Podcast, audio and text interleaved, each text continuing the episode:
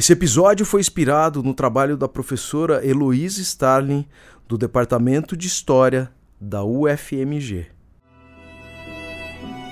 O motoneiro reage, tentando desviar do sujeito, mas sua reação só é capaz de tirar o bonde dos trilhos e colocá-lo no assento de passageiro da agonia.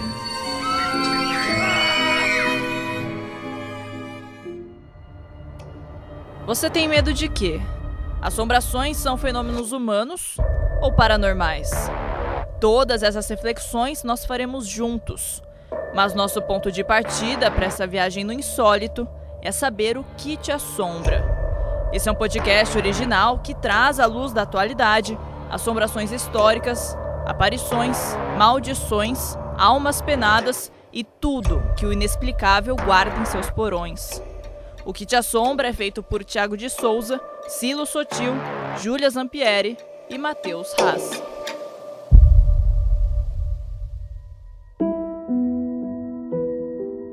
Cidades e Medos, Belo Horizonte, O Curral de Maria Papuda. Episódio 2 O Avantesma da Lagoinha.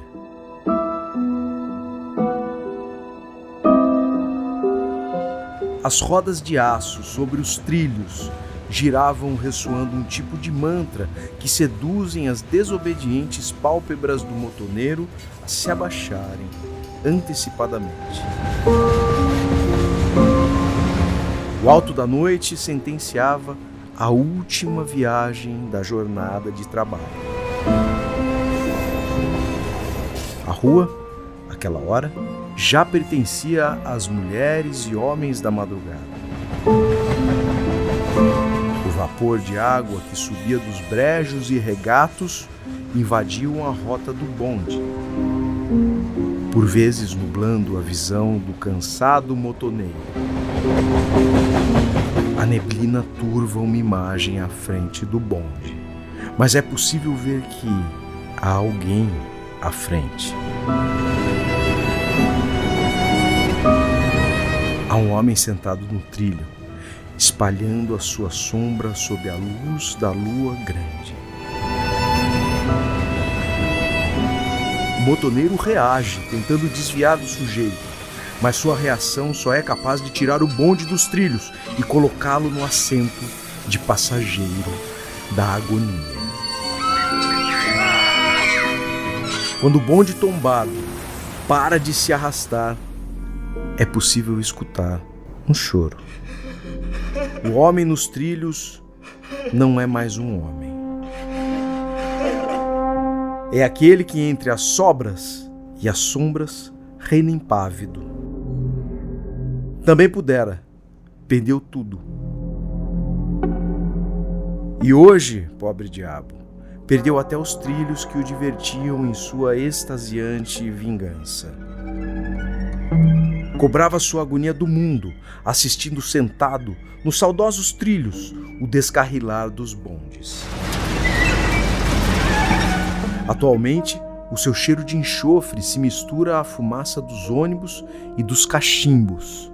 Não mais a fumaça dos cigarros dos italianos da Lagoinha ou dos cachimbos com caríssimos tabacos consumidos pelos patrões dos oriundi. O fedor que exala se mistura com a fumaça dos cachimbos dos viciados que tragam suas escolhas. Seu protagonismo na escuridão, em alguma medida, faz o presente lembrar o passado. O passado que despertou sua assombração depois do impacto frontal de seu rosto na dianteira de um bonde.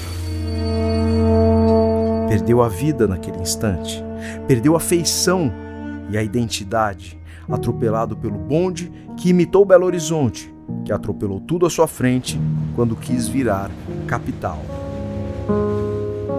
Capital que serviu do progresso para empurrar o povo para os lados da Lagoinha. O bairro que se tornou refúgio de refugiados de seu próprio lugar e que o Avantesma da Lagoinha faz de reduto até hoje.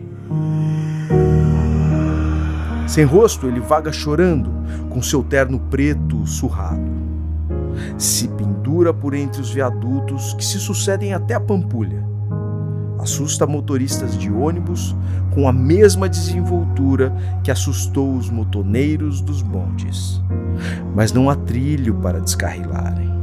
Talvez por isso ele chore, sem rosto, sem história e sem vingança.